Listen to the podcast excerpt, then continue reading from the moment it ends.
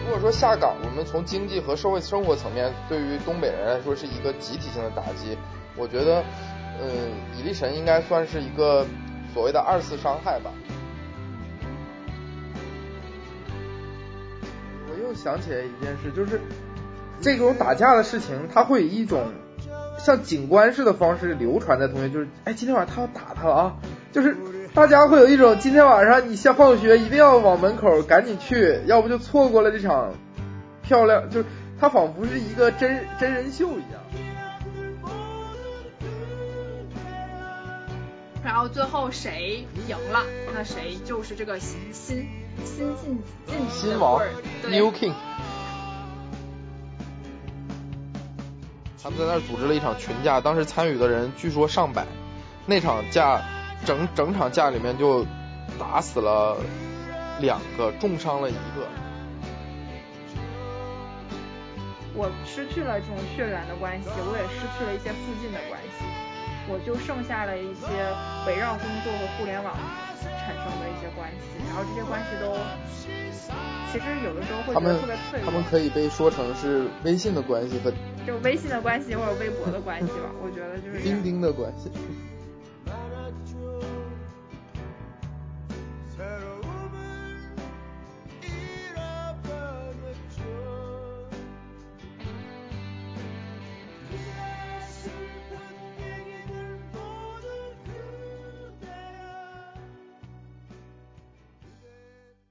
Hello，大家好，欢迎收听本期礁石，我是何必呢？最近呢，我特别喜欢的一个作家班宇，他出了一本新书叫《逍遥游》，他本人呢也是去年被广泛讨论的东北文艺复兴三杰之一。嗯，我最近有关注他这本书，也听了他接受采访的播客，以及看了一些他个人的访谈。作为一个东北人，我有了很多回忆，所以我想邀请一个跟我同样是东北人的人，人那还能是啥？邀请我一个朋友，两个东北人一起聊聊东北，聊聊我们对东北文艺复兴的看法，以及我们对东北的回忆。那下面请他跟大家做个自我介绍吧。嗯，大家好，我是何小姐的朋友王小笨，我目前在一家关注流行文化的自媒体北方公园工作。就我最近看收获吴越对班宇的采访，然后说班宇去了趟八圈，我一定要用营口话来说八圈，就他的普通话念法是鲅鱼圈。啊，鲅鱼圈这个地名一直给我的就感觉就是大石烂儿那种感觉，就是一个很神奇的组合的那种。他去鲅鱼圈干嘛了呀？他就是有一些好朋友，他们可能每年固定的一些时间，然后会去一个地方待着，然后打牌、喝酒什么。哦，嗯，就是因为他那个记者就说你是去八圈，因为八圈是那个港口嘛，他说你是去看海嘛，那边风景怎么样？然后班宇就说啊，别提风景吧，就是根本就没看。然后他们就是找一个房子，然后住在一起。然后每天窝在里面，就是那种喝酒、打牌什么的。嗯，然后我就想象说，哦，我好像如果是在八圈大街上，班宇从我迎面走过来，我估计也不知道这个人是班宇，就是因为我看他那个照片，我觉得他他他那个长相就是东北人普通人的样子。他就是一个东北的普通小孩儿，然后因为记述了东北的故事，才成为了今天啊。所以我觉得他这种普通性，正是他能够成为班宇的一个很重要的原因。如果他他从小的生长经历就很特殊的话，他也没有办法写出那么真实、那么让大家有共鸣的东北嘛。嗯，我们说回那个《逍遥游》，《逍遥游》这本书里面，我印象最深刻的两篇，一个是蚁人，一个是《逍遥游》这一篇。蚁人这一篇对我来说印象特别深刻，是因为它放置在了一个。呃，我觉得特别有东北时代感的一个场景里面，就是养蚂蚁。然后养蚂蚁这个事情就要说到蚁力神，就是差不多在零三年左右，一个以赵本山代言的一个产品，就是叫蚁力神，它是一个保健的产品。那个广告就每天在辽宁台来回播，你周围的人就会突然有一些叔叔阿姨、大大爷大妈都开始养蚂蚁。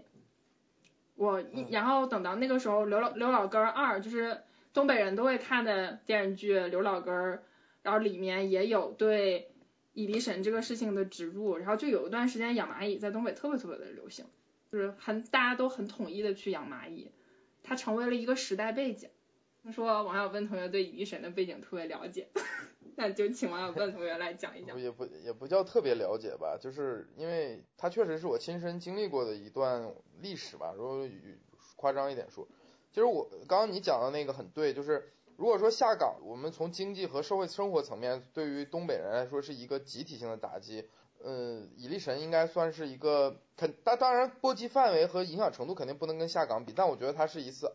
所谓的二次伤害吧，因为呃，蚁力神，嗯，他当时采取的模式，现在我们都很清楚了，就是所谓的这个非法集资嘛。它的模式是大概是这样的，我简单的讲一下，就是你向蚁力神这个公司去提交申请，比如说我们假如说一万块钱的价格，然后去购买一些一些蚂蚁，它会放在一个纸箱子里面，然后有一个那种透气的孔，然后在这个呃。他比如一万块钱可能给你十箱蚂蚁，然后这个十箱蚂蚁你把它拿回家之后就养。这个白宇这书里面那一段写的，我觉得挺挺挺，里面有一句话就是我在白天里一直在为这些辗这些担忧辗转于几箱蚂蚁之间，束手无策。就是因为养蚂蚁的过程其实蛮复杂的，我印象中好像我们家没有养过，但是我们家的整个的亲戚朋友全都在搞这个，就是像我老舅他就是都在弄这些。它的整个过程非常复杂，一天要给那个蚂蚁喷五次糖水，从早到晚一直喷喷糖水，然后就是所谓的这个过程叫养蚂蚁嘛。它是怎么盈利呢？就是你把这五箱不是这十箱蚂蚁每天喷五次糖水，一直养养了整一年之后，这个蚁力神的公司就会来收回这些蚂蚁，然后同时你的一万块钱就会变成一万三千块钱。最初的利就是利息可能没有这么高，后来就是三分利，就相当于你你一万块钱过养了一年，然后你就能挣三千块钱，所以当时这个利润对于刚刚经历了整个下岗潮的东北人来说是一个，我觉得是一个极致的诱惑吧。然后同时它又有政府层面和明星的背书嘛，一方面政府，呃，就是你也会看到他。蚁力神是一个辽宁省政府的重点扶持的一个项目，同时有赵本山这样一个在整个辽宁和整个东北都有巨大影响力的明星来背书，所以我觉得可能从任何层面上，它都是一个看起来无懈可击的这个闭环，商业闭环。然后所以就参与的人简直，我记得很清楚，我们家楼下的那个哥哥他们家参与了，然后我们我妈妈的同办公室的几个阿姨都参与了，然后我像我老舅都参与了。我老舅其实，在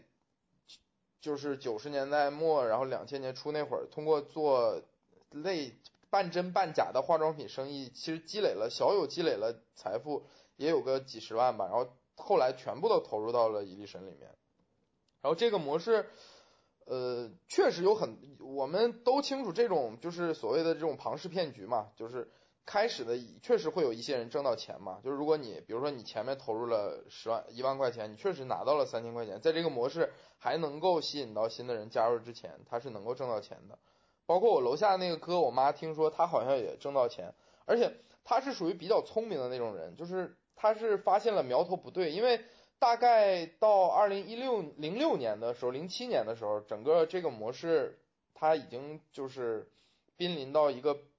崩溃的边缘就是后来我妈妈听说，他们给这些人寄来的蚂蚁里面根本蚂蚁的箱子里面根本就没有蚂蚁，里面就是空箱子，你就是往空箱子里面喷糖水。然后当时有一些机警的人就发现这个时候就赶快撤出来了，然后就就等于这些人挣到钱，但是还有大量的人继续去投入，甚至加大投入，把这全部家当都投进去了。最后整个这个事情败露了之后。嗯，所有人就是真的是血本无归。我妈说，那个她办公室那个阿姨投了有不到二十万，最后就就国就政省政府就赔了大概有一万块钱吧，都是象征性的。虽然当时这个事情在整个东北闹得很大，甚至出现了我不知道这段能不能播啊，就是出现了直接冲冲击省政府办公厅的这个事情嘛，就是蚁民在办省政府的办公厅门口聚集，然后冲击的这个事情，但最后也就属于不了了之了，就是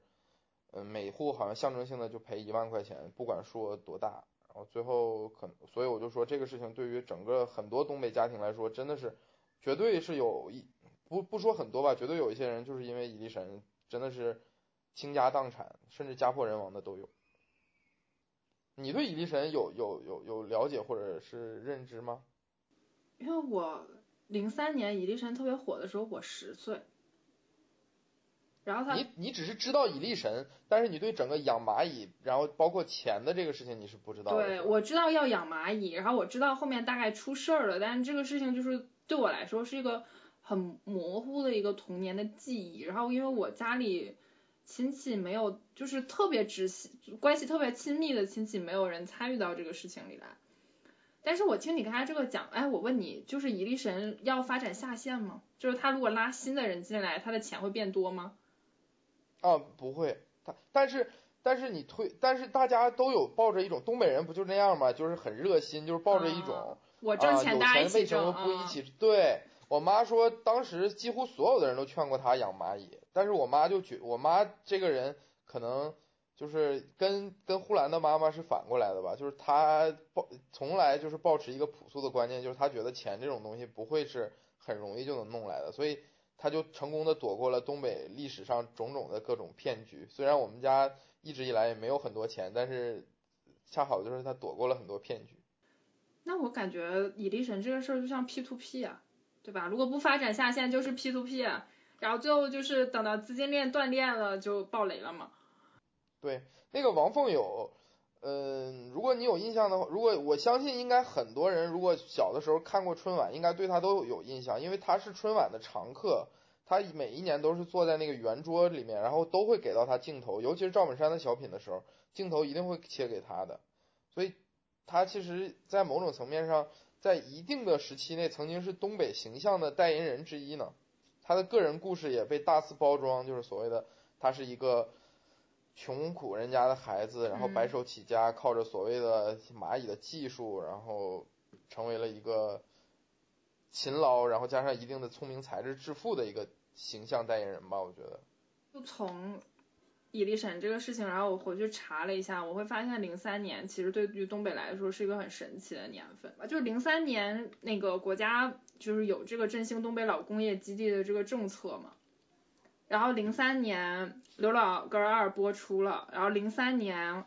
蚁力神的这个广告是基本上在我不知道其他省，反正辽宁省就是他那个省的台来回的播，然后养蚂蚁这件事情就是变得特别特别的火。然后零三年的时候，那一年赵本山的小品。就不知道听众朋友们对那种小品有没有那种很深刻的记忆？零三年的小品是《心病》，就是那个赵本山和范伟在范伟在里面一直抽的那个那个小品。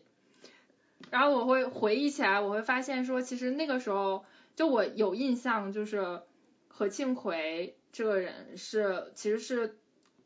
赵本山很多很经典的小品的一些编剧。然后他在我的这个回忆里还有这种电视报道报道他跟赵本山不和，然后我就找找到了那段时间，我发现零一年的小品是卖拐，零二年的小品是卖车，零三年的小品是心病，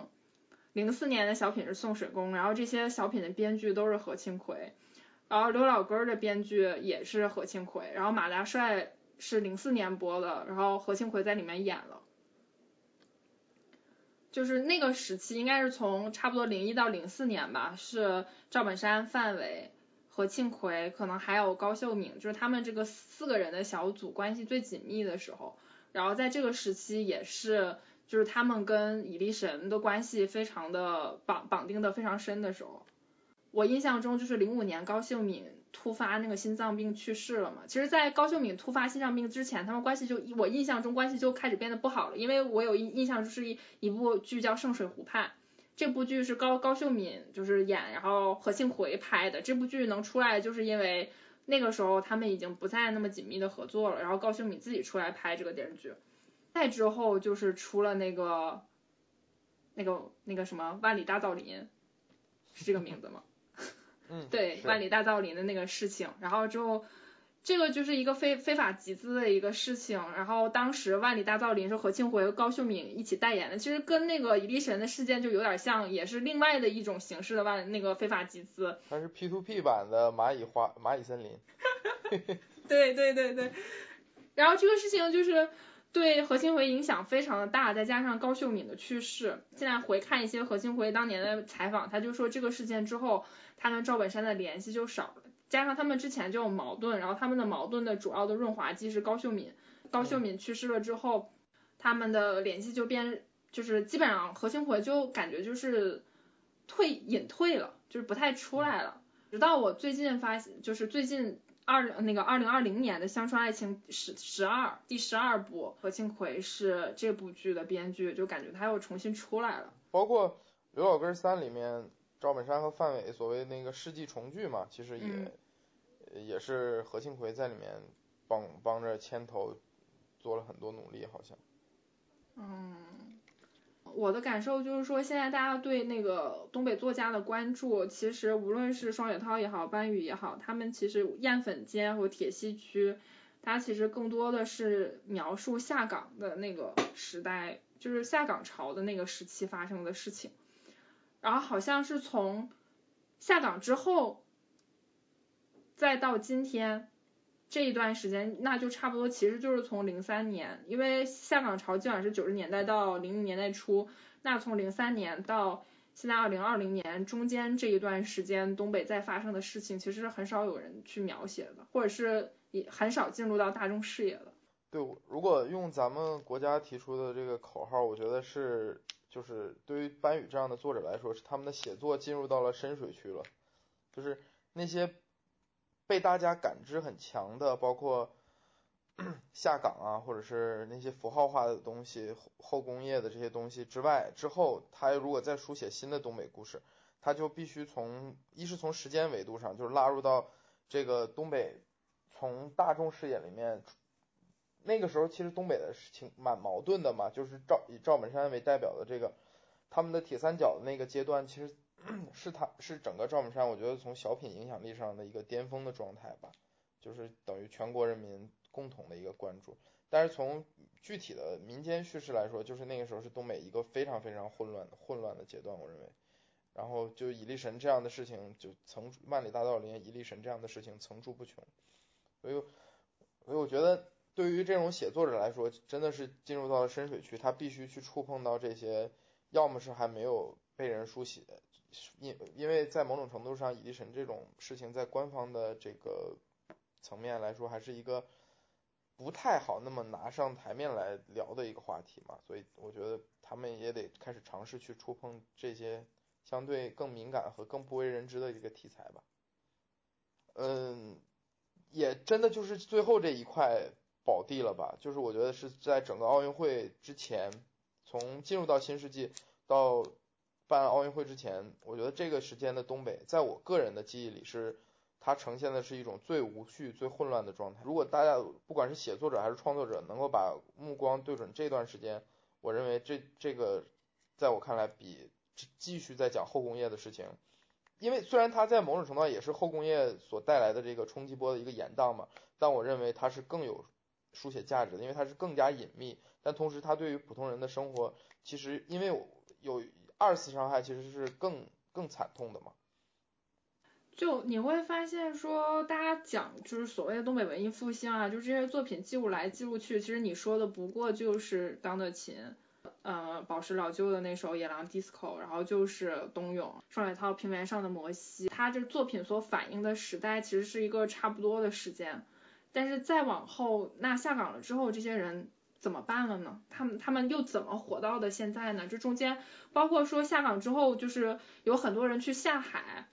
就是去经商，然后包括说在这个中间，呃，我印象中我小时候有很多这种类似于 P to P 的事件，就是可能稍微好一点的是安利，就我小时候安利在东北也很流行。安利，对对，我都吃过很多安利的产品。对对，就是啊，那个有一段时间，就是安利被说的神乎其神。我记得特别清楚嘛，就我被呃，当时卖安利的把我拉，我把我和我妈拉到了那个一个一个他们那种地方嘛，然后开始对我进行检测，就说我啊这这有毛病，那那有毛病，然后最后啊安利可能是我妈吃过的唯一的，就是在我身上在 踩过的坑吧，就她给我买过很多，但是我感觉吃了什么用都没有，除了很难吃。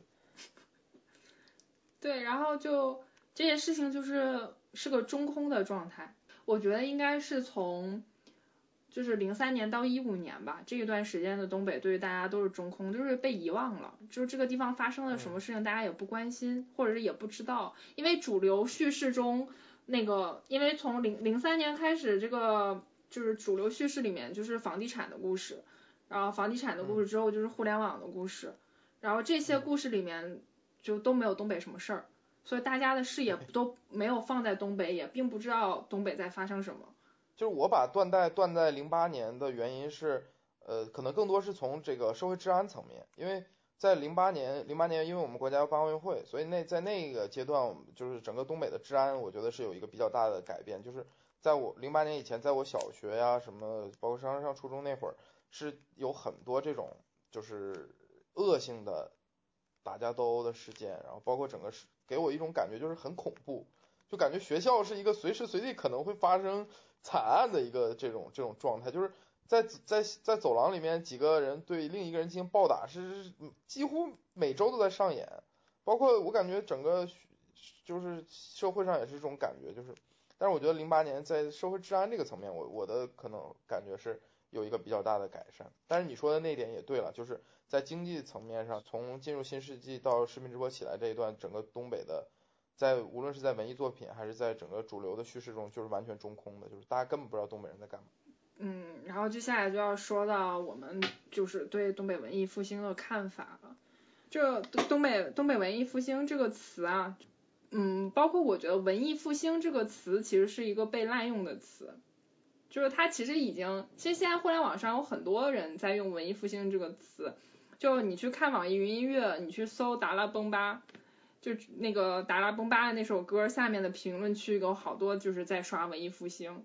就是但是他其实想要表达的含义就是一个什么东西它又回来了，它又出现了，就是在当下这个互联网这个语境里面，文艺复兴已经不再只说欧洲的这个文艺复兴的这个意思了，它其实就表达的是什么东西又重新出现了，然后我们来。去拆解东北文艺复兴这个概念的含义的时候，你就不要特别严肃的把它对应到这个文啊文化意义上的这个文艺复兴，它其实实际上就等于说大众觉得说说东北话的人他又回来了，因为这个里面会涉及到一个就是以前就是东北人对春晚的统治，就语言类对东北语言类节目的统治，就是大家的一直熟悉的。就是一些春晚的老面孔，就以赵本山为代表的，然后包括潘长江、巩汉林，巩汉林，就是他们这些人，他们表演的语言节目、语言类节目，就是全都是东北语言语言语言系统下的这个节目。然后，但是随着这些老面孔逐渐的隐退，再加上春晚它在整个的。这个主流的文化文化里面的影响力的下降，就大家对春晚也没有那么关注了，就是大家的概念上就觉得说好像这个说东北话的人不太经常出现了，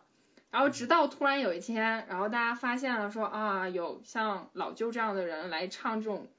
呃，有东北口音的粤语的歌，然后描述东北的状态，然后有东北作家在写东北的事情，然后包括在。直播上直一些直播软件，一些短视频软件，然后重新有一些东北主播，然后他们重新再用东北的语言来叙事，那大家又觉得感觉就是说啊，那这些说东北话的人又回来了，所以就是你没有办法特别仔细的去深究东北文艺复兴的含义，它复兴了什么，然后复兴到东北的文艺是从什么时候兴的，他想要回溯到哪里，这个。如果你真的很认真的去深究这个概念，它是不值得推敲，经不起推敲的。但是如果你放在这个非常泛化的这个概念里，其实它指的是这个含义。对，因为我去年曾经写过一篇小的文章，就是算是批驳东北文艺复兴吧。因为我因为我觉得它其实这个东北文艺复兴这个概这个概念其实讲的核心意思就是大大家重新开始关注九十年代的东北这个意思，然后大家把嗯这句话升华为了东北文艺复。我个人是非常不喜欢这这个概念的，因为我觉得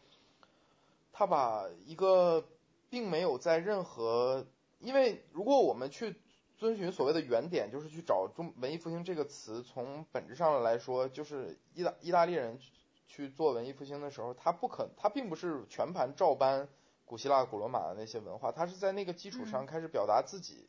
的一个新的想法和和创作，创从从人创作性，从从神性到人性，对对，但是从但是东北文艺复兴只是让我们回到了那个场景，它是一个场景的重现，就是让比如说让老舅去唱一下当时东北的这个低的这个迪厅里面的这个场景，或者让嗯。呃班宇去构建了一下一个下岗的年轻人的这样一个一个场景，它只是一个场景的嗯构建，它没有嗯从无论是从社会学层面的意义，还是从文文化层面的这个意义来说，它没有新的，没有呈现出所谓的新的东西。所以这个是我觉得东北文艺复兴经不起推敲的一个核心原因，就是它没有再创造，它只是让大家回到那个场景，回到那个时代。而我认为让再让大家回到那个场景，回到那个时代，对于当下来说，嗯，我不能说没有意义，但我认为没有太大的意义，就是它没真的上升不到那种值得大家就是把它追捧，把这个概念炒得很高的那个层面。我认我个人认为是达不到的。嗯，那辛巴呢？但我觉得辛巴这个可能，如果他的故事写出来和和天佑应该没太大区别吧，只是他现在做的事情比天佑更大，他那个帝国比天佑更庞大了一些吧。他其实就是更加在，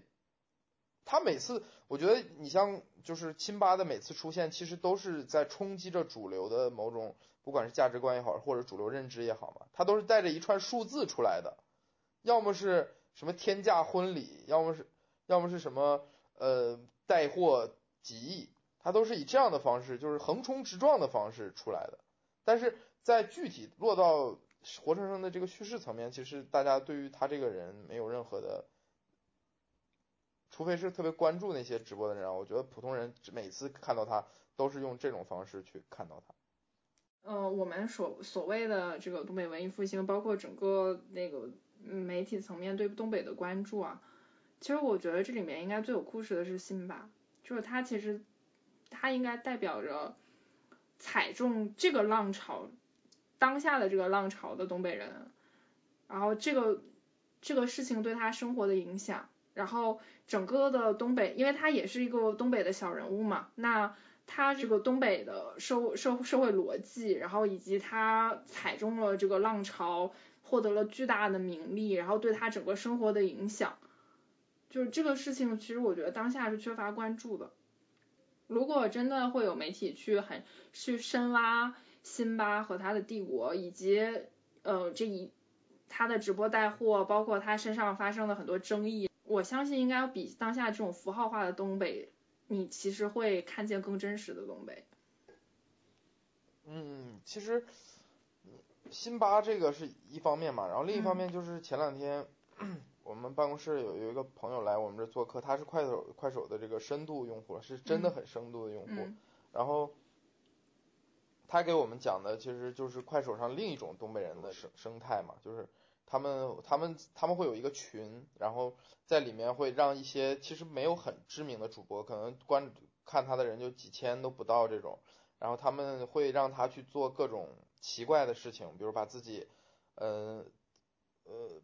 人。钻到一个缸里面，然后把盖子盖上，这种这个这个活儿，这叫什么什么活儿？我那个那个名词我忘了。然后每次这种的，比如说两两百块钱，然后还有那种让他录一段什么舞，然后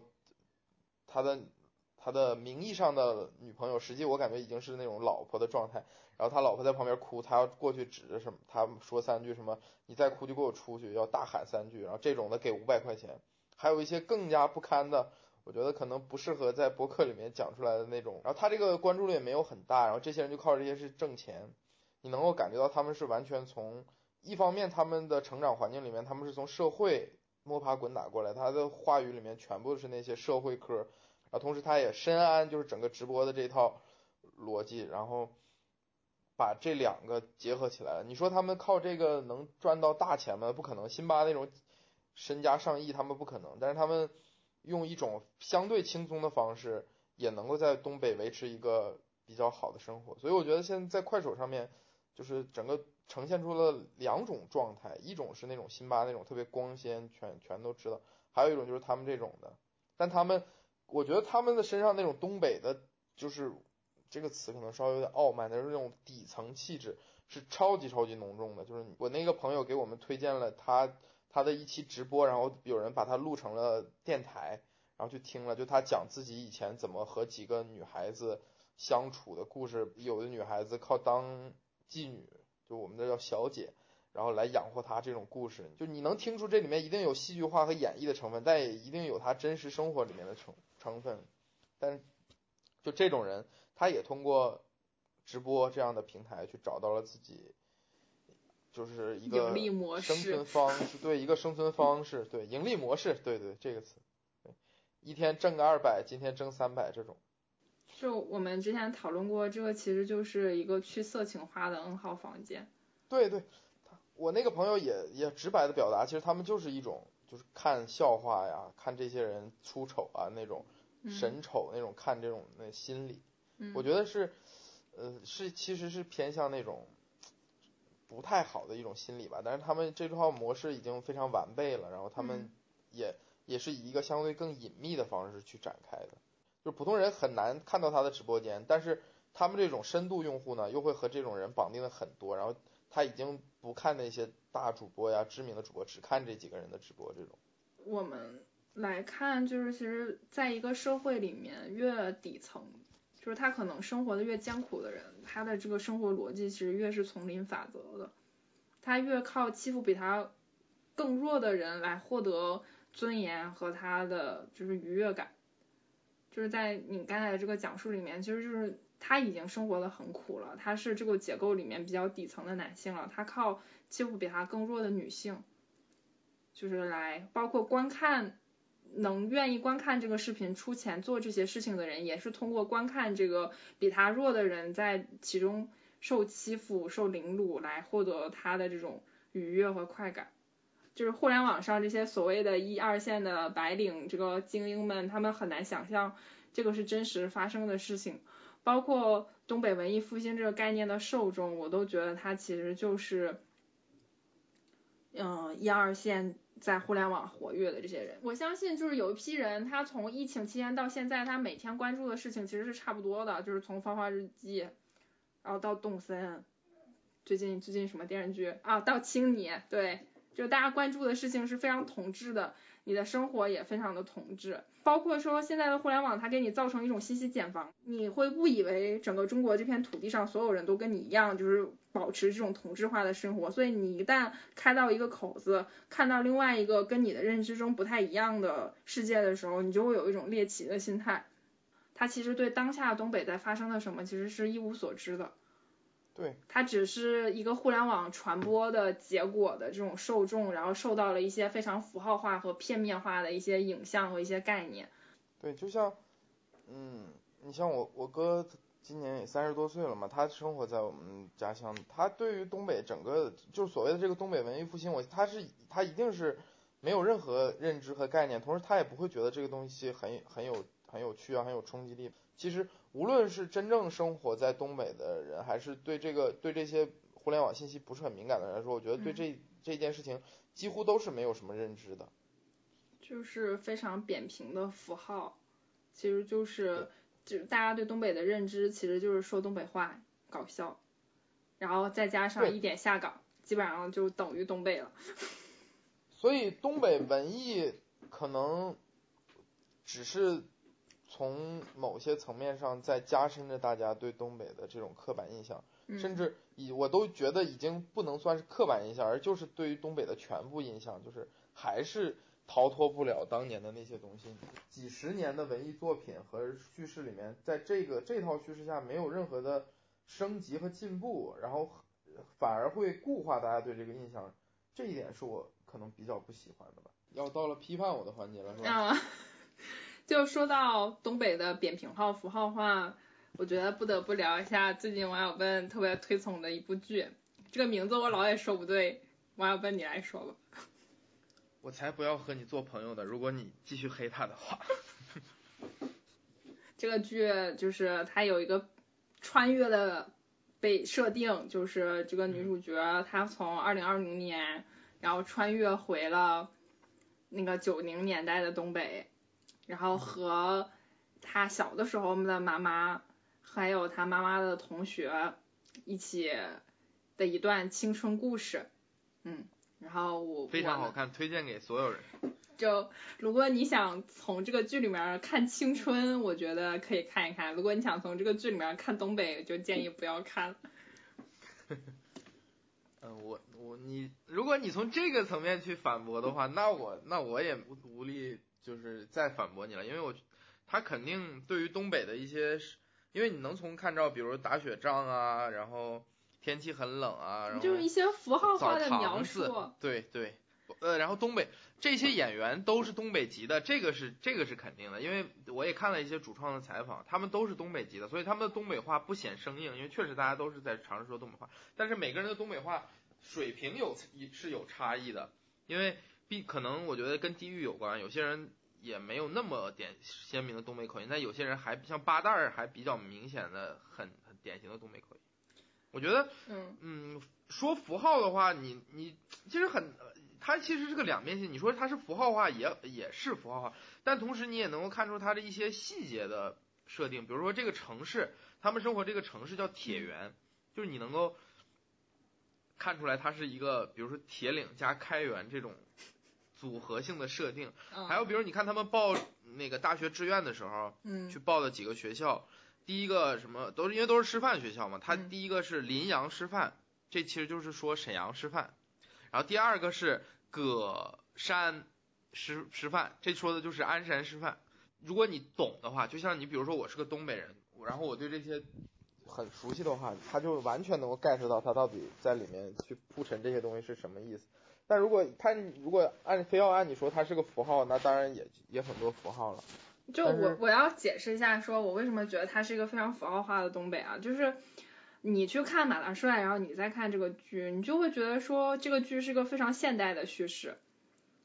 就你你你去你想要看九十年代的东北，因为马大帅他是二零零三年拍的这样的一个那个剧嘛，那你去看马大帅，你会发现说哦，原来接近九十年代的时候东北是这样子的。然后你再看这个剧，它最它的设定虽然是九十年代的东北，但是它。里面从道具，然后到里面的一些人物的语言都非常现代，然后很多场景就是我觉得说你说这个剧是二零二零年，它的设定在二零二零年，我觉得都不违和，但你说它是九十年代，我觉得很违和。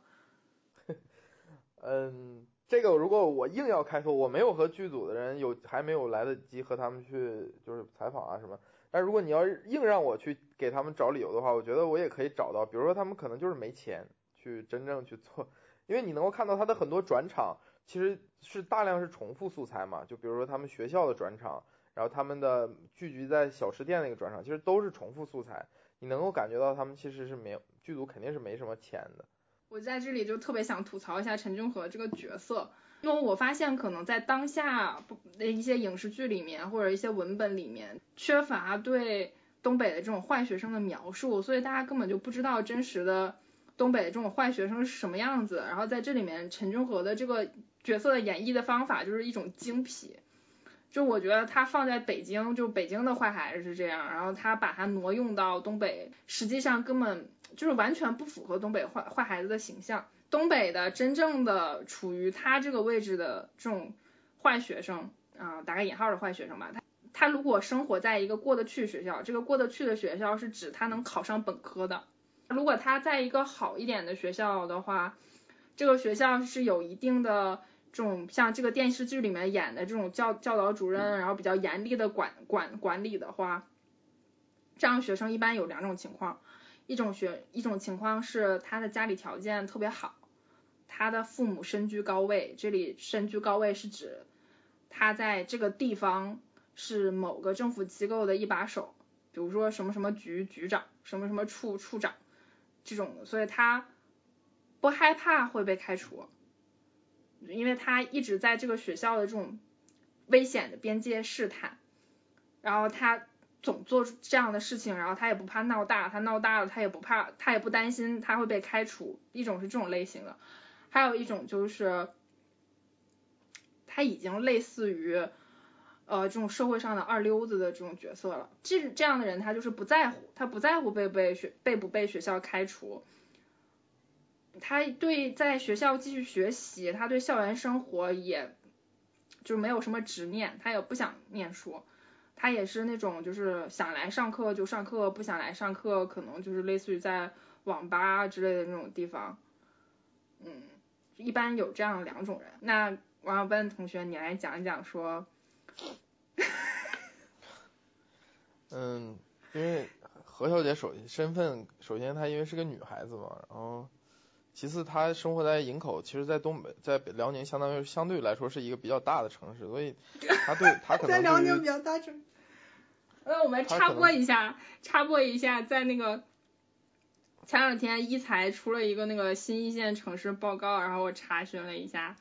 那个营口在辽宁省排第四。第一名是沈阳，第二名是大连，第三名是鞍山，第四名就是营口。我作为一个营口人，然后略略微有一点骄傲。葫芦岛，但葫芦岛呢，可能就在辽宁排倒数，然后没有排第七，正数第七。第七，以葫芦岛第七也不是什么露脸，而而且吧，因为我从小生活，其实我在高中以前，我们家是生活在就是我的老家，生活在是小县城里面，所以。那个生活的规则就更加的，就所谓的这种混乱嘛和失序，所以因为我相信任何人，任何地方都有就是所谓的坏学生也好，混混也好，这是很这是很正常的，因为它就是一个社会的这个必然的形态的结，尤其是学生这种身份的一个必然结构。但我觉得东北的就是这个混混，他有一个比较鲜明的特点，就是尤其像我们这种小地方，就是他和学生这层身份。呃，其实是是绑得更紧。在东北，你出我很少听说哪个同学被开除，所以他在在社会这一个层面上，他其实在外面已经干了很多坏事，比如打架呀、去游戏厅啊，然后呃闹事啊这种。但其但他还是始终保保有这学生这一层身份。我觉得这是一个比较鲜明的特点，就是他和学生这层身份绑定的很紧。其次就是我认为。东北的这个混混文化真的是非常非常残酷的，就是甚至可以用残忍这个词来形容。就是，嗯，我个人其实对于整个这个混混文化不是接触的很多，因为我从小到大还是一个嗯比较安静、家教比较严格，然后可能也是一个相对于好学生的那部分里，所以就以我这样的这个身份，我都曾经参与过两次打架事件，就是。呃，虽然算不上很严重那种，但也至少是冲到别人班里边把人家打了一顿这种，所以你就可见我们那种文化的这种荒蛮的程度。然后你就会听说很多这种 荒蛮，对，就是你会就比较有血性吧？你用一个中性一点的词好不好？我觉得不是血性，就是那种就是集体的，因为我给你讲的这两次打架事件，有一次就是我们有一个男的喝多了，然后去我们班闹事，然后。当时我们班因为上体育课，剩下在班里面的全都是女孩子了。他就在讲台里边对我们班的女孩子，就是那种言语上面那种攻击，很不礼貌。这个事情知道之后，然后我们在当天晚上就冲到他们班，在他们就是在走廊里面追他，然后呃没追上，直接出他就跑到他班里边，他以为我们不敢冲到他班里面去打他，然后我们就冲到班里面，把他摁在那个就是墙角那地方有拖布啊水桶那个地方，把他打了一顿。呃，不是，但没有打得很严重，但至少也是就比如踹了几脚这种，这这种吧。所以你就可见那种这种这种暴力程度，就是你因为混混那个群体始终是少数，但是他们的故事会一种非常，就是大家不管是那种对那种故事是道听途说或者二次加工，反正会在大家的这个范围里面大肆的流传。就比如说他们有过什么。一群人把一个人，他们为了争，像你说的，就是争着所谓的棍儿这个状态，然后，呃，把这一个人堵在那个，堵在小胡同里面，然后他们这群人把那个人打的，肋骨断了几根儿，然后就是手都手手什么手筋都给打断了，这类似于这种的。然后还有就是我们那里的职高，就是有两一个是职高，还有另一个是那种类似于技校吧。然后这两这两个学校的也是那种你说的棍儿，然后他们两个为一个女孩子，然后组织了一场群架。在我们那个县城那个河边上有一个有一片就是那种空路空的那种路，车不是很多，他们在那儿组织了一场群架，当时参与的人据说上百。那场架整整场架里面就打死了两个，重伤了一个，有一个男孩就是被他们都是带着那种板刀就是去的，然后其中一个男孩就是直接被人家抹脖子了，然后他的同学带着他骑自行车。带着他上医院，就类似这种故事比比皆是。所以你知道，我其实从小像我这样的学生，每次听到这种故事，恰其内心里是充满着恐惧的。你知道吗？我每天学校里都在发生着类似这种事情，你就很害怕。就像我记得很清楚，我当时我们刚刚到高那个上高中的时候，我们那个县城里面只有一个重点高中，然后有两个呃重点中学。重重点初中，然后这进入到高中了，这不就到了你所说的这个大家开两个高中开始要比拼自己的实力的时候，然后我就记得很清楚，在放学开学第五天还不第六天，在放学门口两伙人就已经打起来了，就为了争谁是这个那两个中学的直系，就开始已经打起，就在大马路中间，大家放学所有人往往家走，因为我们这个学校是在一个偏向。县城县城边缘的位置，然后大家都要往一个方向去回家，就在就在大马路的正中间，这场架就开始了，所有人就在那里围观。是到这种中学的？不是，就是进入到高中了嘛，但是大家要比个高下了嘛。啊，就是这两个中学以前的最厉害的人，然后到这个中学里面想争我在这个中学谁说了算，到了高中想争我在高中谁说了算。对，然后我们学校的那个人把另一个学校的人给打服了。先是在马路中间打，因为那里面人有两个人我是认识的，就是至少和我还算是有一些交情。然后他们先是在马路中间打，就是把那个那个人带来的人就比较少了，好像只有一两个人。他们先把他那手下就是让他们把手下弄跑了，然后就打他一个人。先是在马路中间打，打完之后他们可能因为聚集的人太多了，他们就开始就把他就拎走了，就是拎到就是旁边的家就是家属院里面去打。嗯，然后。我后来听说那天晚上就把那个人打得很惨，就都这种。还有一个我印象给我带来了巨大的，在我幼小心灵里面带来了巨大的冲击，那真是巨大的冲击。四五个男孩，就我们学校的那个，就是我们初中那个棍儿，他们四五个男孩，我我至今不知道起因是啥。然后他们把其中的把一个男孩，就一个另一个班男孩叫到他们班门口，在几个人扇耳光、踹他。把脑揪头往墙上撞，你知道这个过程持续多长时间吗？嗯。下午放学，我回家吃饭，等我吃完饭回到学校，这个过程还在发生着。为你为什么吃完饭又到学校？你是晚自习是吗？啊，对。嗯。就这个过程还在发生，你就知道这个过程持续了多长时间。这个过程中没有人管。嗯。全都是类似这样，你说你每天看这些事情。对，所以你你真的是无法对这个群体产生任何的所谓的共情或者怎么样，你就觉得太太残忍、太恐怖了，全是这样的故事，就是解决的方式就是打架，而这个打架带来的很直接的后果是，真的可能会发生死伤这种很恶性、很恶劣的事件。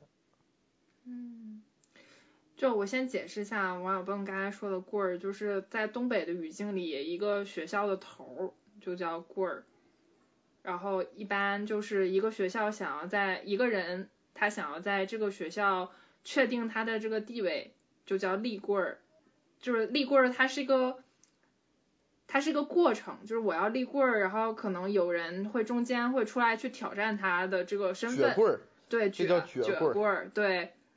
像王小笨刚才说的那种，就是他原先在两个初中，比如说这个一中和二中，他他分别的原先的两个初中的棍儿，然后他升到同一所重点中学，那他两个人互如果之前没有什么交集，然后他们两个互相不服气，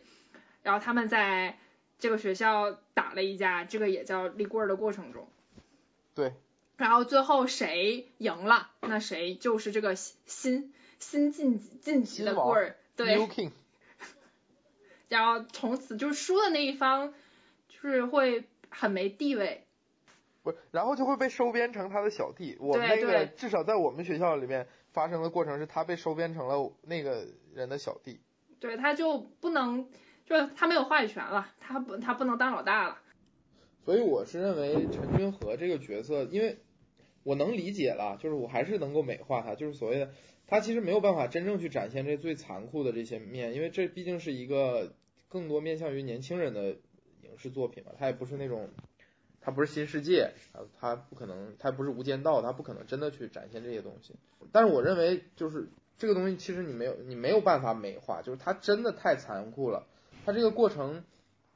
第一，它对于普通同学，他对这些人的人生产生多大的影响，这都不用说了，这可能真的是一辈子就是，那你说如果死了，那就是无法挽回的。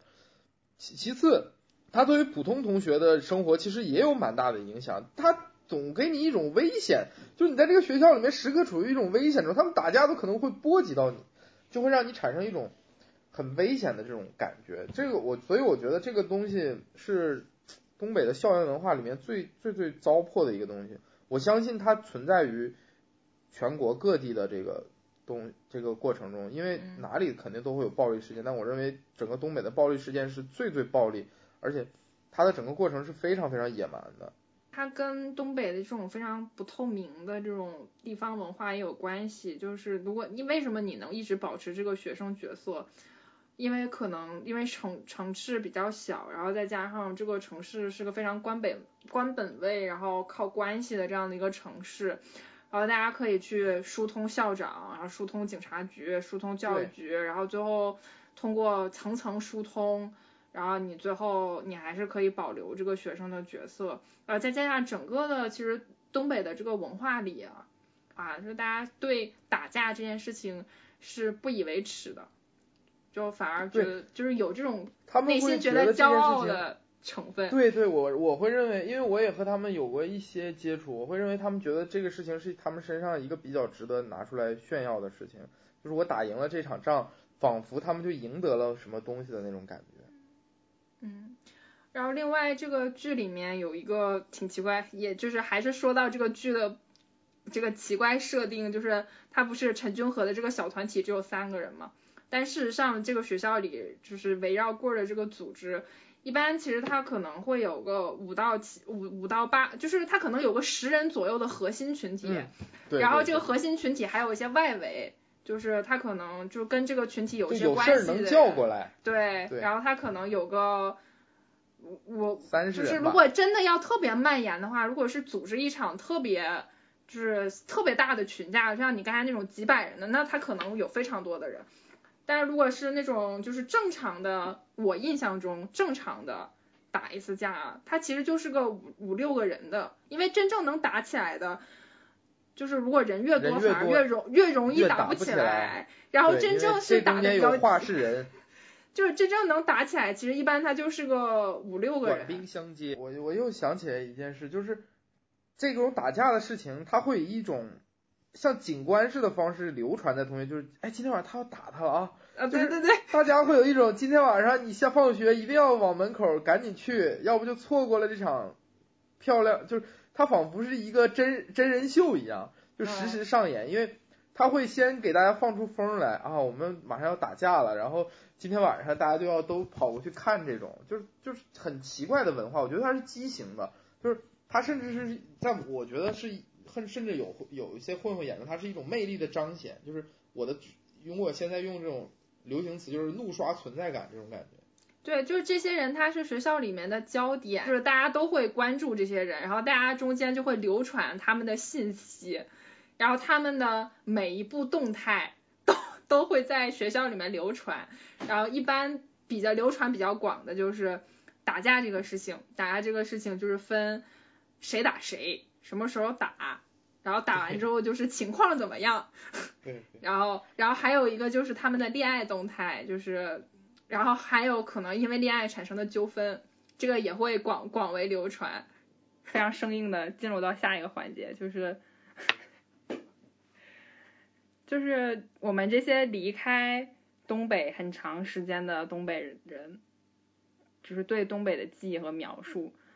就我用更直白的问题，就是我们还是东北人吗？到二零二零年，我离开东北九年了。我当时就是考考大学的时候，因为，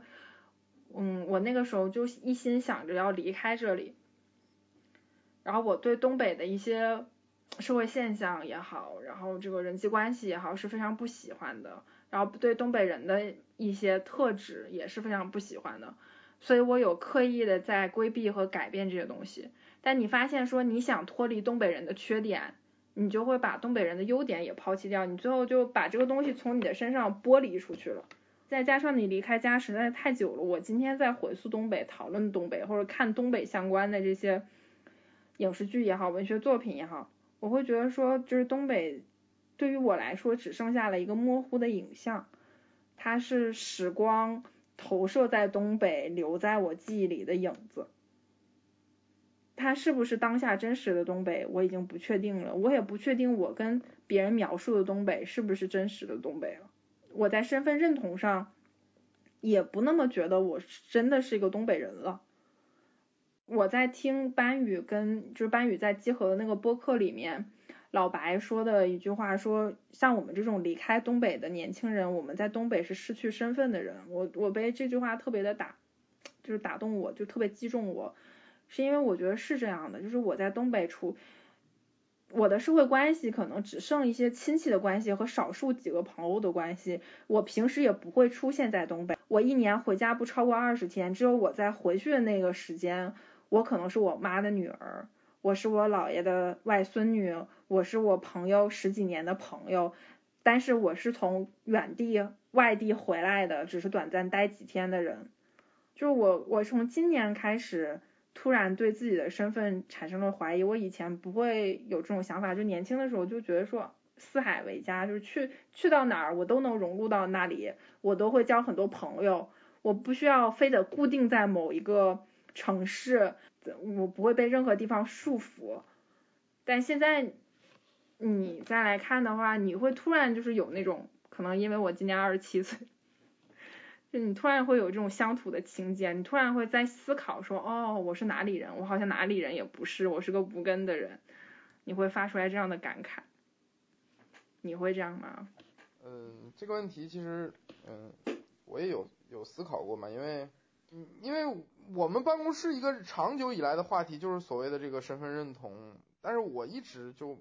这个事情，可能我是一个比较比较虚无的人，就是我也给不出我自己一个答案。我同时我只能确定，就像我一刚才跟你说了很很多次，就我只能确定一件事情，我知道我是个东北人，但至于你说我身份认同到底是不是东北，我觉得我没法给出明确的答案。同时我。偏向于认为我身份认同上不太觉得我是个东北人，然后这个是我个人的这部分。然后接着你刚刚说那个无根的人，其实这个之前我们也有，我们两个私下里也有过聊过，就是他可能更像是一个中国这个环境下所诞生的一种，就是我们这些生活外来的人，然后生活在这些不管是北上广这种超大城市，还是说像你生活在杭州这种新一线城市，就年轻人的迁徙。他从就是三四线迁徙到一线或者新一线，对，所以它其实是我们这一代人共同要面临的一个问题。因为社会现在进展到这个阶段，大家越来越难以在超大城市真正立足了嘛，就是所谓的买房啊，然后成为这个城有获得户口，所谓的成为这个城市的人。所以我觉得这其实是我们这一代人真的要开始思考的一个问题吧，就是。当超大城市不再成为我们生活里面唯一的或者是最优决，以前大家当然是，比如对于一个东北人来说，你能够来北京工作，那简直是一件非常非常呃厉害的事情，或者是让人向往的事情。但如果这个事情不再成为一个你生活里面最优的选择，嗯，或者是最好的一个选择的时候，我觉得真的就会出现像你所说的，就是开始去思考身份认同，就是。我到底从哪里来？我未来，我我从哪里来？到时候我未来到哪里去？这些问题，我觉得都是一个可以连得上的问题吧。就是他最后都都会回归到，就是你因为身份认同其实最终呃落落在你你可能会做出什么样的选择嘛？就是，嗯，它既是一种就是乡土上的身份认同，还有一种就是我我属于哪种群体，它它是一个群体上的身份认同，这个会决定我们未来的选择嘛？就是我想嗯做这样的人，那这种是，那我想成为这样的人，是不是只有在这样的城市我才能成为我想象的这种人？就这个也其实回到了我们之前提到的事情，就是现在生活我们都变得原子化之后，我们不仅没有了附近，我们也没有了乡土，我们就是我们甚至变成了活在互联网上的人。就是你说今天说北京、上海，它可以跟那个广州、杭州就是差别有多大吗？它还有这个城市本身的，就生活在这些城市的人，还有多少这个城市的气息呢？就是不一定。就大家大家都非常同质，大家大家都是被互联网议程设置的人。我们可以是说，我们可以说我们是哪一个互联网公司的人，或者是我们是哪个企业的人，我们是在互联网上被标签化的一二线的白领，或者下沉所所谓的这个下沉城市的人，或者是我们是前浪或者是后浪，但是我们不再一定是某个地域上的人了。对，就我想到一个更深层次的问题，就是我我因为我们是在儒家文化体系下嘛，就是当家族被解，当没有了家族，然后没有了祭祀，然后没有了乡土，没有了丧葬，就是没有了一系列人与人之间交流的这些东西，当然也有它的弊端在了，但是这些人是维系人与人之间的关系，是你在一个城市定位你的人际坐标的非常重要的东西。当它整全部都消失的话，你变成一个个体的人的时候，你应该如何如何再重新重新生成一套体系，建立你跟他人的关系，这变得特别的重要。但是这这一部分却是在我认为它是中空的。我个人现在建立在一个城市里面建立的关系，就是同事的关系，或者和一些网友的关系。我失去了这种血缘的关系，我也失去了一些附近的关系，我就剩下了一些围绕工作和互联网产生的一些关系，然后这些关系都，其实有的时候会觉得特别脆弱。可以被说成是微信的关系和就微信的关系或者微博的关系吧，我觉得就是这样。钉钉的关系。对，对，应该是呃对微信的关系和钉钉的关系。哇，和钉钉现代人好惨。你只剩下这两套关系，微信的关系，这可能就是还生还有很多人愿意生活在东北的一个原因吧，就是他还可以重新在，因为在那套体系下，他是十年不变、二十年不变的那种更强的依赖于所谓的人情社会嘛，嗯。然后他能够，比如说我这我们两个是发小，我们都回到这里生活，然后我们的我们的关系从我们是同学发小，然后延续到我们变成两个家庭，后面又变成两我们的，如果我们有孩子了，嗯又变成我们的下一代，嗯这种关系它是可以得到继承和延续的。嗯然后亲情的关系也是一个道理，就是你像我有一个在呃传媒大学读研究生的朋友，然后他每年过年回家就总给我发照片，就他们今天又和那个亲戚聚会了，明天又那个亲戚聚会了。他这种亲情关系是一直以这种方式去依附。如果他未来他不留在北京，他回到他们的家乡，那他这种亲情关系就会成为他生活里面一个一直延续的部分嘛，就是嗯今天去大姨家，明天去大叔家这种。嗯我觉得很多年东北年轻人在这套方式里面其实是安之若素的，他其实生活的游刃有余，嗯然后他个人也也也觉得这种方式是他最擅长的。就留在反而让他东北的年轻人。对对对，你反而让他来到北京这样的地方，他可能反而就觉得啊，又要谁都谁都不认识，嗯然后要去新认识一伙人，他反而是觉得是是对他来说挑战更大的。就这个，我觉得再具象化一下，就是首先离开东北的这些年轻人，我我我觉得以以我自己的感受就是他是受不了这一套关系的，他是想挣脱这套关系，他才离开的。然后另外一个就是。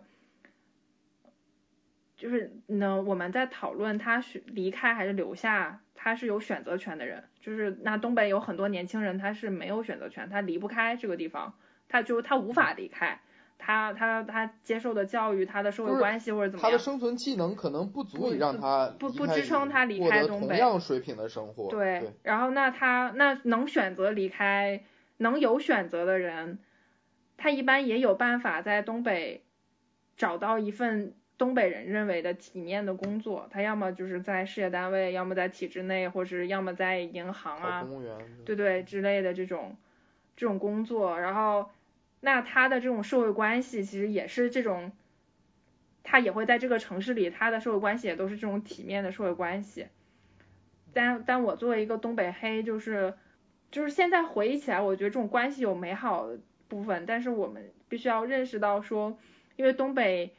它发展到今天，它发展一直都非常慢，然后它一个城市的资源是非常有限的。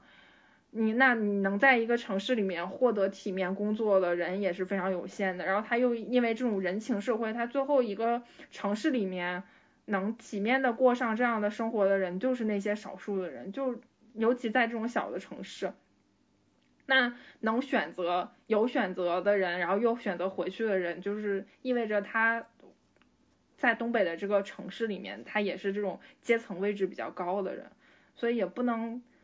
怎么说，我也是很矛盾。就是我一方面就觉得说，嗯，这好像也有美好的部分，但一一方面又觉得说不能太美化这个部分。如果你真的是一个没有那么多选择的年轻人，你不得不待在那里，那个关系对你来说也有可能是非常压抑的。嗯，但是我觉得东北的年轻人离开东北是一个。不太可逆的大趋势了，就是留下，当然不可能任何一个地方没有年轻人，但我觉得像葫芦岛这样的一个，如果按那个排名，辽宁第七的城市，它是一个严重缺乏年轻人的城市。过年回家的时候，哦，不是过年回家，就是我朋友他们有在那个像大连什么，他们平时会回家，他就跟我说过一句话，他说你在街上你看不到我们同龄人，就哪有同没有年同龄人，就是。三十岁好像是已经成了，就是除了学生啊，就是十八岁以十八，要么是十八岁，要么就是三十岁以上，你就感觉十八到三十岁这个这个年龄段，在我们就是别的地方我不说，在葫芦岛这样的城市里面，就是一个不存在的年龄层，这个才是一个比较让人觉得担心的状态吧。但我认为这个状态，因为经济的原因，它就是一个不太可逆的状态，即使有短视频，即使有直播。但它还是一个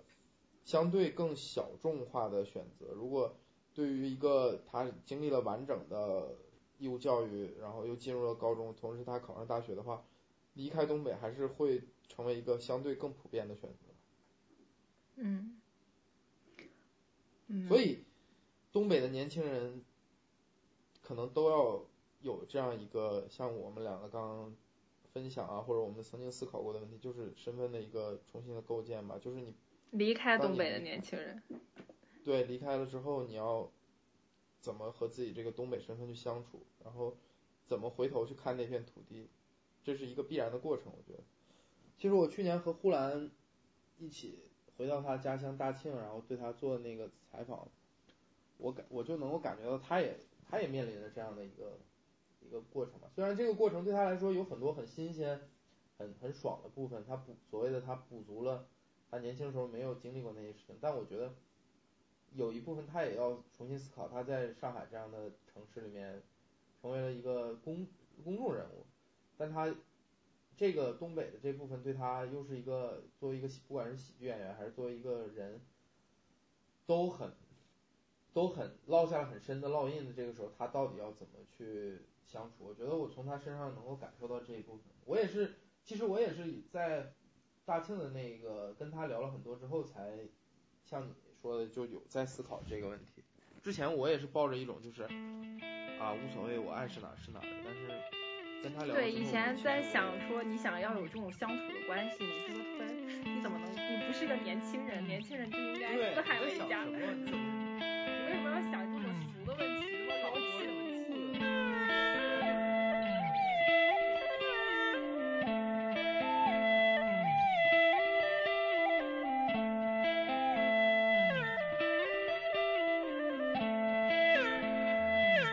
就是其实，啊，那我和小我和何小姐就是因为东北文艺复兴认识的。哎，你说我叫何小姐，这好奇怪呀！你就不能叫我何必呢？何必呢？更奇怪。我被夫人收养起来。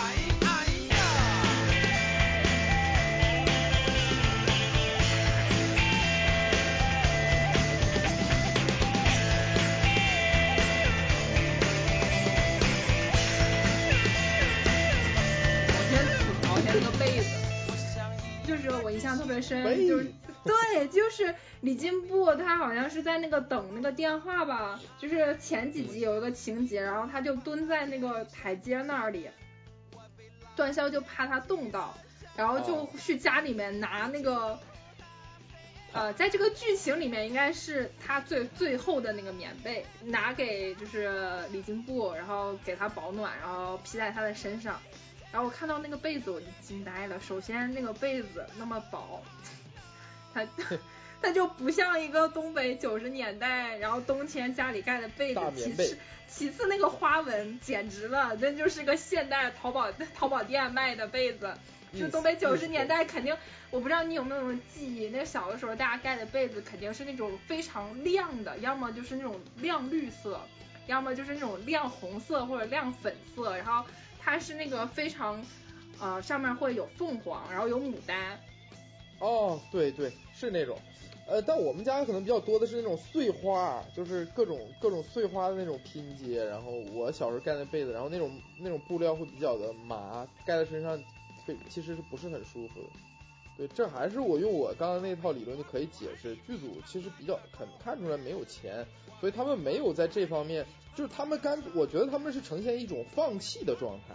就是关于他们东当年东北的原形形态的一个还原，他们就是放弃，因为你能够看到里面的人穿着大量的穿着风衣，穿着匡威的帆布鞋，这些东西在我们小九十年代、两千年初。左右的东北人没有是没有的这些东西，所以就是我认为剧组是在这个层面是放弃的。